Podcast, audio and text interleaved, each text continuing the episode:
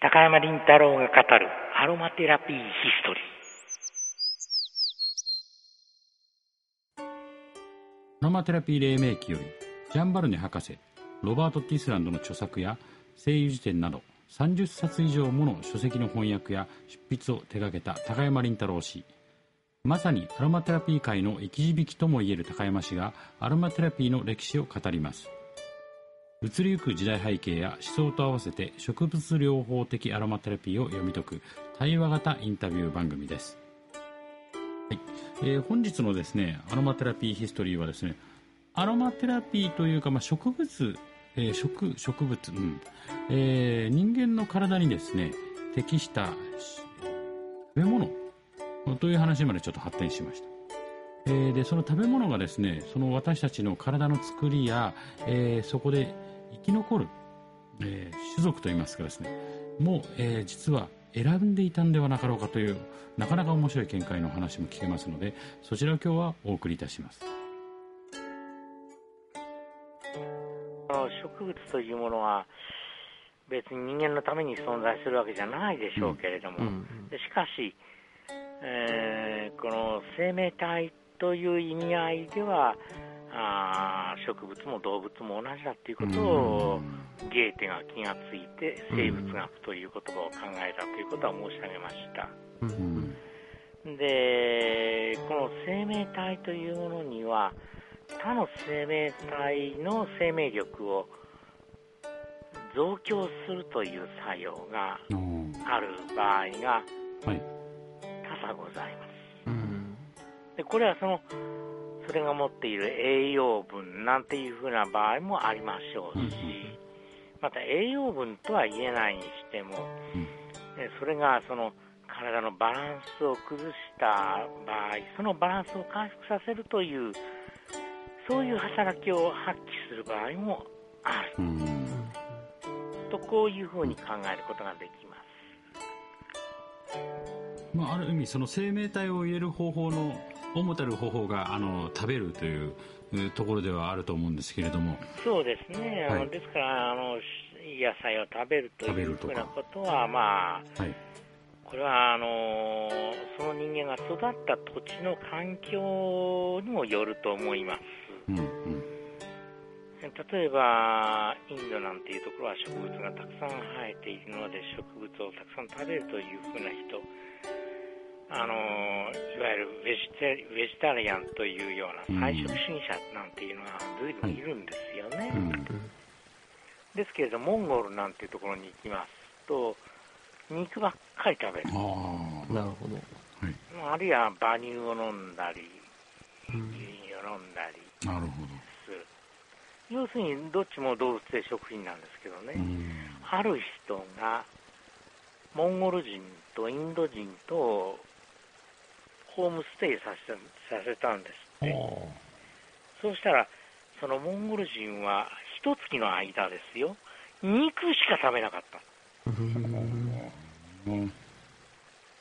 ところが一方のインド人は野菜、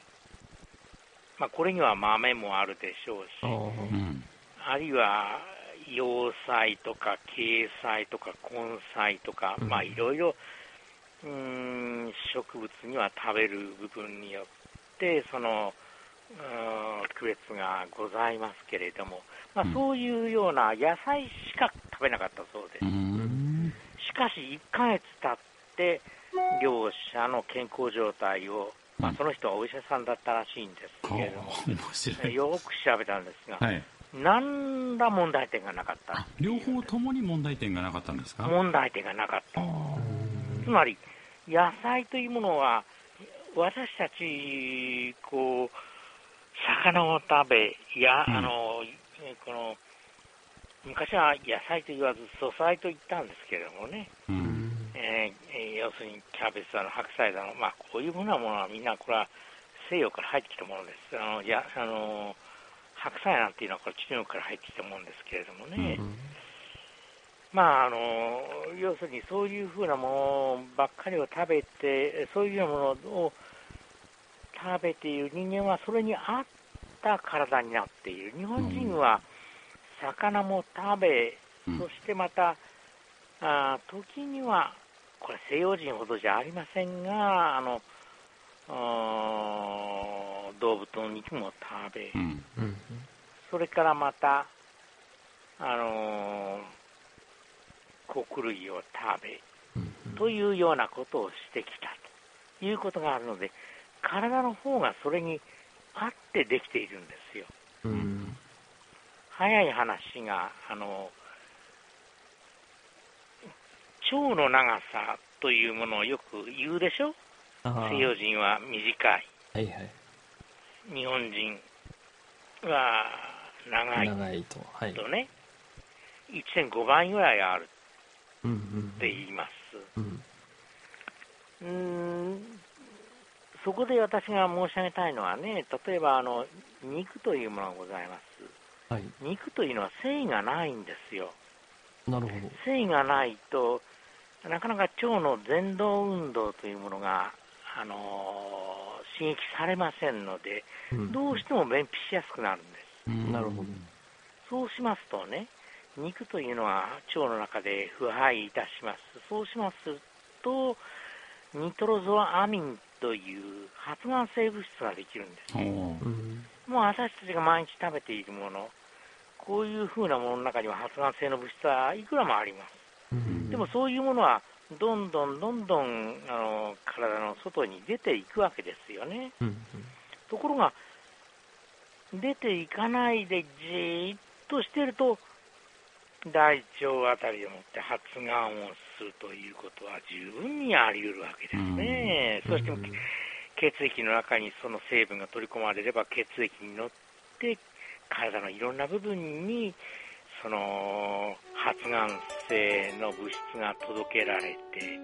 そして体のいろんな部分ががんになってしまう、うん、こういうことがあるわけです。うん、ですから、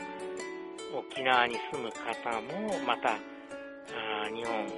本土に住む人間も、みんなあんまり肉は食べるべきじゃないというのが私の持論でございます。はい、それは、